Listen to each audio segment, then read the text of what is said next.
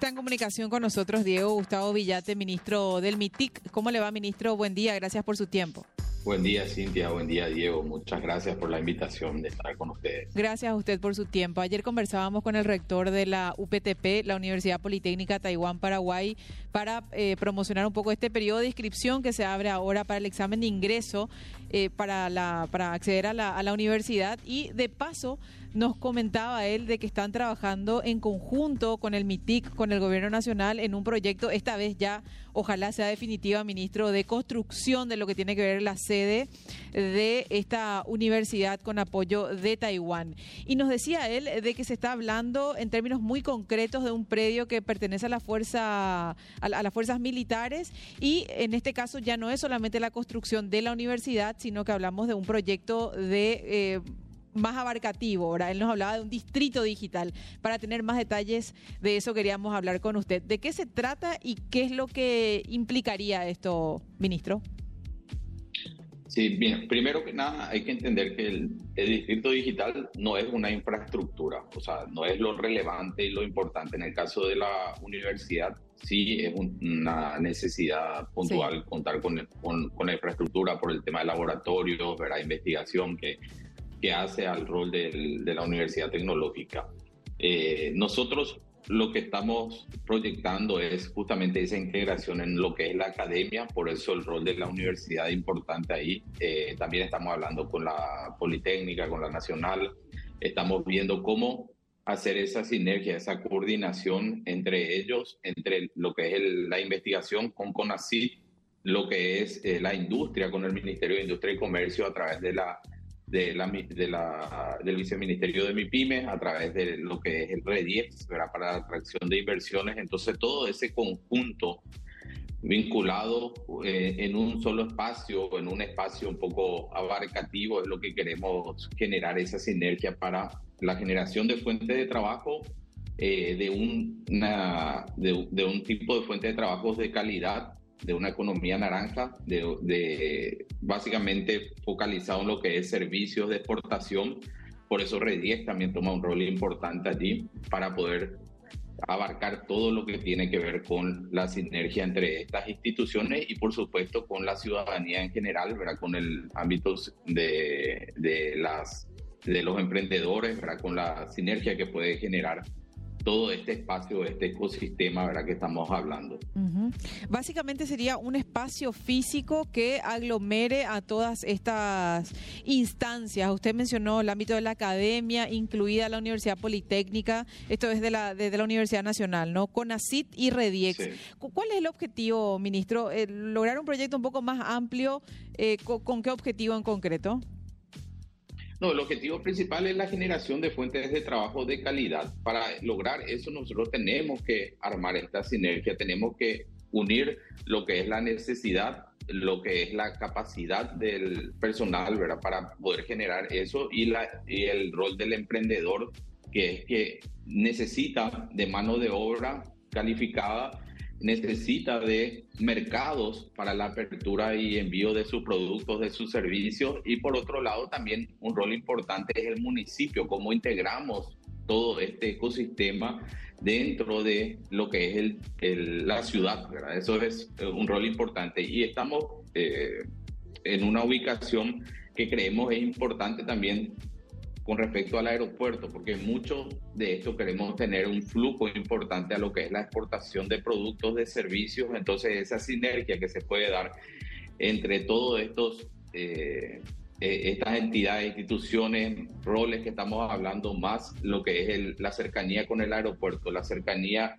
que tendríamos con lo que es el centro, las ubicaciones de un espacio verde importante que son el Parque Guazú, el Parque metropolitano que se está hablando también y la integración con la costanera, más lo que es el tren de cercanía que también tendríamos proyectado que pase cercanamente, es lo que estamos buscando hacer todo ese ecosistema que funcione de manera integrada a la ciudad y para el exterior, para una exportación, además de lo que hablábamos, ¿verdad? de generar esa sinergia y esa necesidad que nos empuja la realidad de hoy de tener servicios, productos ya pensado en un mercado mucho más amplio que solamente el mercado local, sino que el mercado a nivel mundial.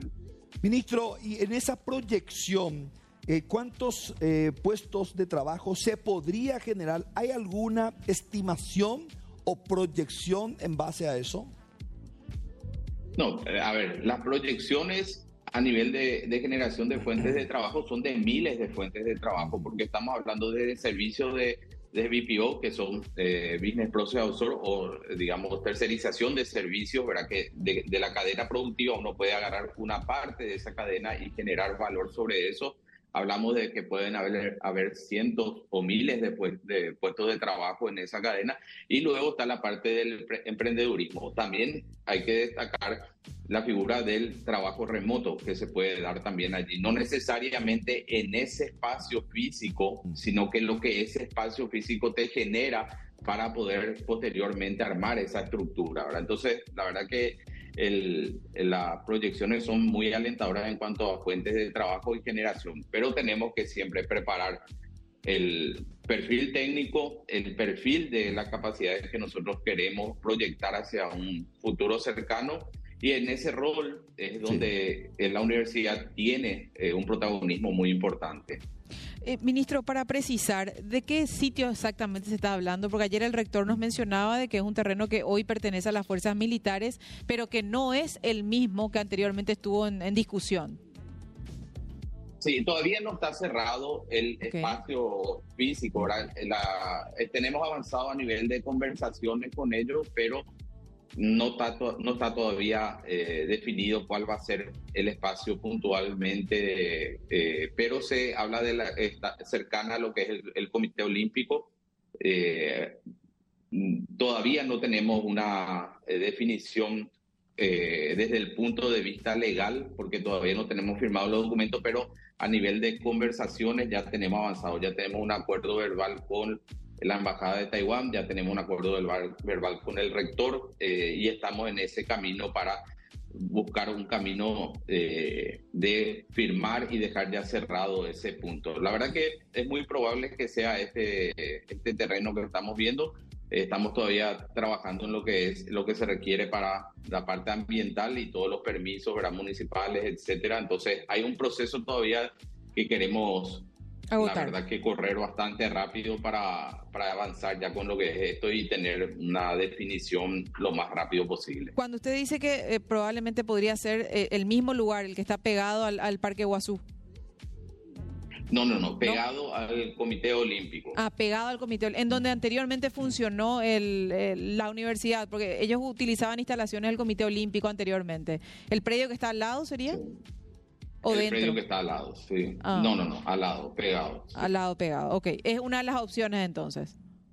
Sí, hay un arroyo ahí que pasa al lado del, arroyo, sería. Así es. Ya. Y eh, esto que estábamos viendo en pantalla, que era el proyecto de construcción inicial, eh, ¿se basaría en eso o, estamos hablando ya de otra infraestructura?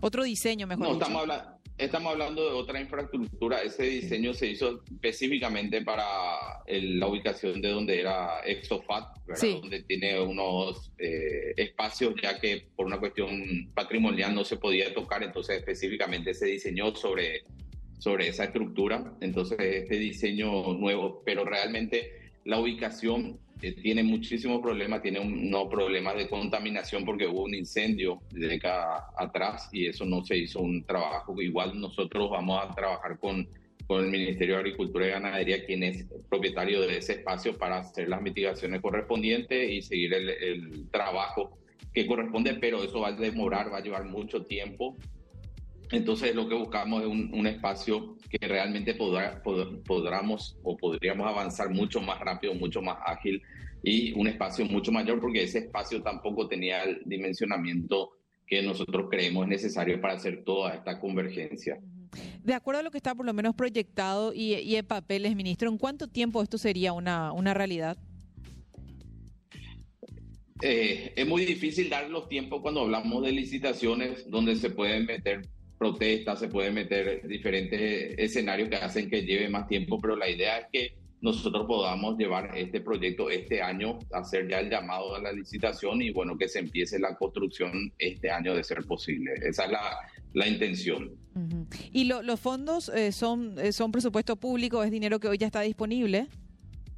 hay diferentes fondos ¿verdad? que estamos manejando porque un, una entidad que también es importante mencionar que olvidé al principio es el Parque Tecnológico Itaipú. Ah, el PTI. El Parque Tecnológico, el PTI, tiene también un protagonismo importante, estamos hablando con ellos, porque la idea es que este distrito podamos replicar en mayor o menor medida también en otros eh, sitios del país, no solamente en, el, en, en la capital, sino que también salgamos, vayamos a Hernandaria, vayamos a a Encarnación, en otros sitios también, y dentro de lo que es las ciudades del interior en general, también trabajar lo que es el, el servicio de atención ciudadana eh, con lo que es el centro de, de, acceso a la información y el, el, centro de acceso a emprendedurismo que tiene el MIC. Entonces estamos haciendo sinergias también para que en menor o mayor medida podamos tener espacios de integración donde podamos buscar el mismo rol, porque hay que entender que el distrito digital o lo que hace a un distrito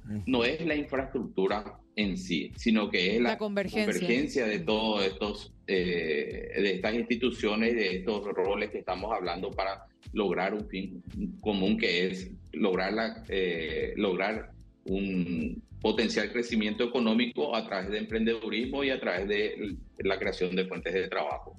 Mencionaste también, ministro, que se tuvo conversaciones y hay acuerdo también, porque hay que recordar que este es un proyecto en conjunto también con el gobierno de Taiwán, que puso todo, puso toda la primera parte de la inversión, eh, pero sin embargo quedó lastimosamente frustrado el proyecto de construcción, que era la parte que le correspondía a nuestro país en torno a esta colaboración tan importante académicamente hablando, ministro.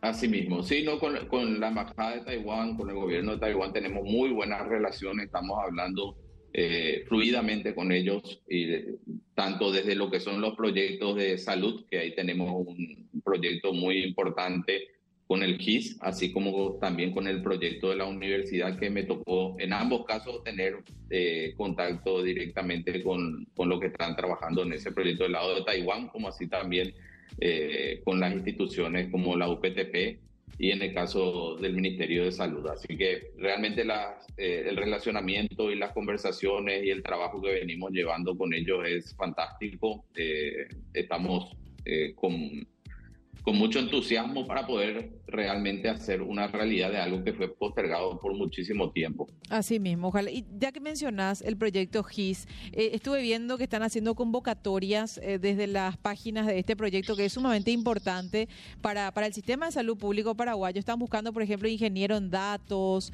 etcétera, etcétera. Y me llamó la atención porque como que volvió a tener eh, impulso un proyecto que es importante, que ya lleva años implementándose, pero sin embargo como que parece que sufrió una, una, suerte de parate, ministro. ¿Es así? Es así mismo. De hecho, o sea, no solamente lo que es el proyecto en sí, con la incorporación de estos eh, nuevos recursos, sino que también estamos haciendo acuerdos con el PTI que ya hemos firmado para que también el PTI, que tenía un producto que era Boldo desarrollado, que no se hablaba, no había una integración, estamos viendo la manera de integrar y también incorporar lo que es la telemedicina dentro de ese sistema de gestión hospitalaria, ¿verdad? Para que tengamos una presencia no necesariamente de infraestructura, sino que también usando la tecnología para lograr el, el objetivo que es finalmente tener una mejor atención médica. Le agradecemos el tiempo, ministro, muy amable. Que tenga buen día. No, muchísimas gracias, igualmente.